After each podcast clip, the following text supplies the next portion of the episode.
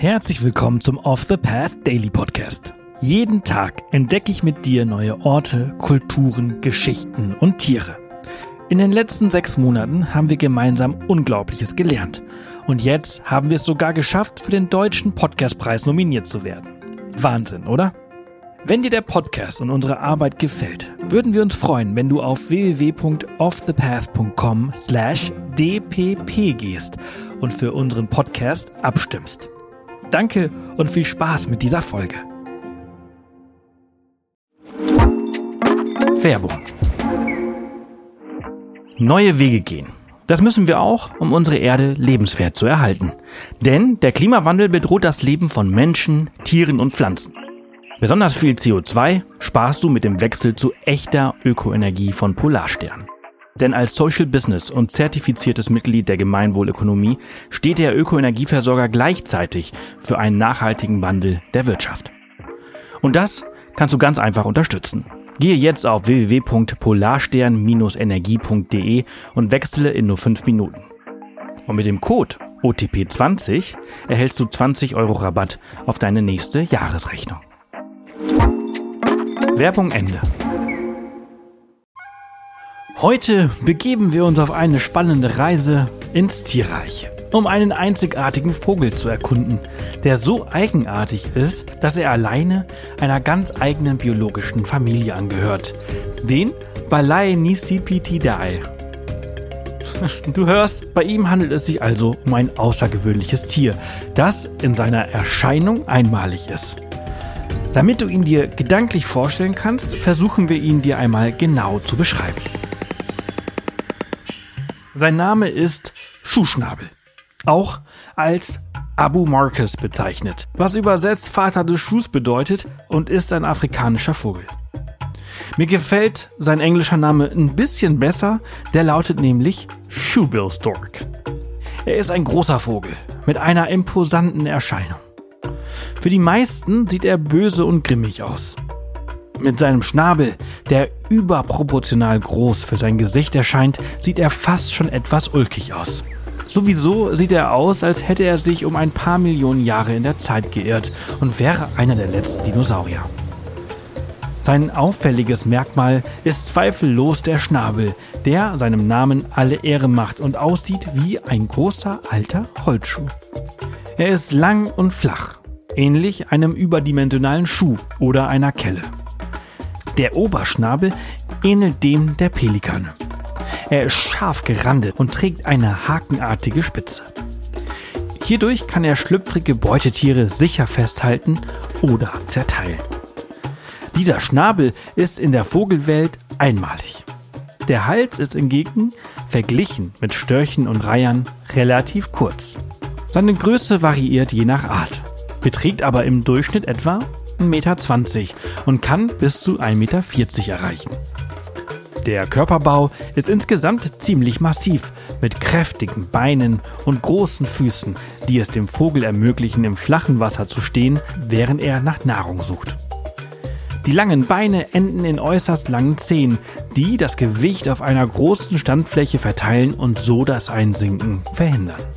Sein Gefieder schimmert blaugrau und sein Schnabel.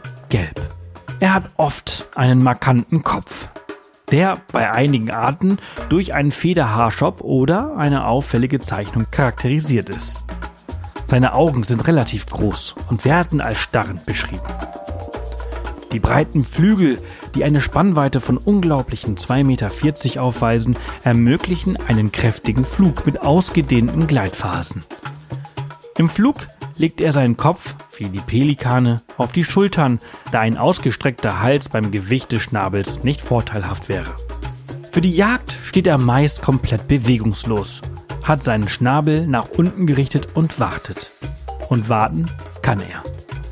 Mit seinen stachsigen Beinen steht er oft stundenlang in den heißen Sümpfen Zentralafrikas und macht augenscheinlich nichts. Er starrt bloß ins Wasser, nahezu regungslos. Sichtet er eine Beute, lässt er sich quasi einfach nach vorne fallen.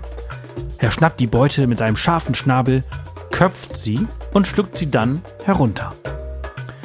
Dieses Zustoßen dauert weniger als eine Sekunde. Da das Gleichgewicht hierbei massiv nach vorne verlagert wird, wirft er im nächsten Moment den Kopf zurück und stützt sich mit den Flügeln am Untergrund ab, um nicht nach vorne überzufallen. Die Vögel brüten partnerschaftlich. Ansonsten leben sie als strikte Einzelgänger. Und auch beim Ausbrüten der Eier ist sein Schnabel ein prima Werkzeug. Da es in seiner Heimat die meiste Zeit des Jahres sehr heiß ist, schöpft er bis zu fünfmal täglich Wasser und duscht seine Eier damit, um sie zu kühlen. So werden diese in der Hitze quasi nicht hart gekocht. Die Küken gedeihen im Inneren bei angenehmen Temperaturen. Schuhschnäbel sind sehr ruhige Vögel und machen kaum Geräusche. Ab und zu klappern sie mit ihrem Schnabel wie ein Storch.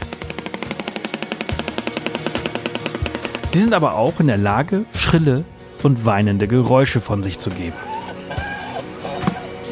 Er wird normalerweise als einzige Art der Familie Balai Nisipitidae betrachtet, die zur Ordnung der Schreibvögel gehört. Obwohl er aufgrund von Gemeinsamkeiten mit Störchen und Reihern in Verbindung gebracht wurde, zeigen neuere molekulargenetische Analysen, dass er wahrscheinlich von pelikanartigen Vorfahren abstammt. Insgesamt ist er eine faszinierende Kreatur mit einer einzigartigen äußeren Erscheinung, die sich gut an seine spezielle Lebensweise in feuchten Lebensräumen angepasst hat. Wegen altägyptischer Skulpturen, die Schuhschnabel-ähnliche Vögel darstellen, gab es Vermutungen, der Schuhschnabel könnte einst entlang des Nils bis nach Ägypten verbreitet gewesen sein. Seit 2004 wird er von der IUCN, der Internationalen Union zur Bewahrung der Natur, als gefährdet eingestuft.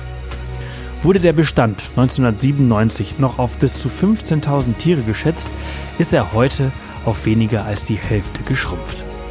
Von den verbliebenen Tieren leben mindestens 80 Prozent im Südsudan. Darüber hinaus findet man ihn vor allem in Uganda, Tansania und Sambia. Am ehesten ist er in feuchten Lebensräumen zu finden, darunter Sümpfe, Flussmündungen, Mangroven und Seeufer, die dicht mit Papyrus oder Schilf bestanden sind. Da er sich selten aus dem Röhricht hervorwagt, wird er kaum gesehen. Dennoch gibt es ein paar wenige Anbieter, die Safari-Touren anbieten, auf denen du diese außergewöhnlichen und einmaligen Tiere bewundern kannst. Beispielsweise im Südluangwa Nationalpark in Afrika, dem bekanntesten Tierschutzgebiet in Sambia. Hier kannst du eine mehrtägige Safari durch den Nationalpark buchen mit dem zusätzlichen Bangwelu-Feuchtgebiet am Ende, um den unglaublichen Schuhschnabel zu sehen. Nur wenige Besucher dringen so weit in beinahe unberührte Wildnis vor. Der Anbieter nennt sich Remote African Safari, was für Safaris in entlegene Gebiete Afrikas steht. Um den abgeschiedenen Ort zu erreichen, hat das Unternehmen ein eigenes Buschflugzeug.